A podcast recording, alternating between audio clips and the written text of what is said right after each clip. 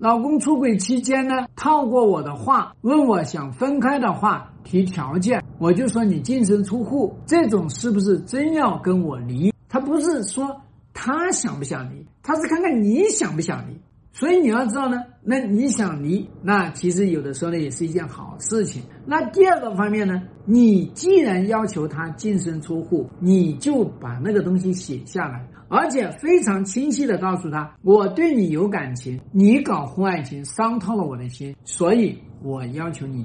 要求你离开。那么第三个方面呢，你也要看到了，不要老去纠结于他说的哪句话。你老去猜他这句话啥意思，猜他那句话啥意思，那你这样的话呢，就是会让你自己很焦虑，然后呢，会让你疑神疑鬼。所以你在这样的一种情况下面，你很容易带跑偏。挽救婚姻的五个标准，它符合挽救你就挽救，不符合挽救就是他回归家庭你也把他干掉。所以女人呢一定要抓住这个男人出轨的时候，你要觉醒一下自己，真正的来开始面对一下你自己。你在这样的一个情况下面呢，对你才有好处，你就知道你要不要这个婚姻，你就知道这个婚姻有没有必要离，你就知道你要不要这个男人，你不要他就跟你滚蛋。就这么简单直接，而且他现在回归了，你要进行三方会谈，你要求他疗愈你的创伤，你要求他来重建这个婚姻，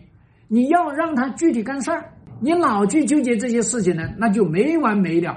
男人是需要明确的路径，他才好干活。同意的可以关注一下。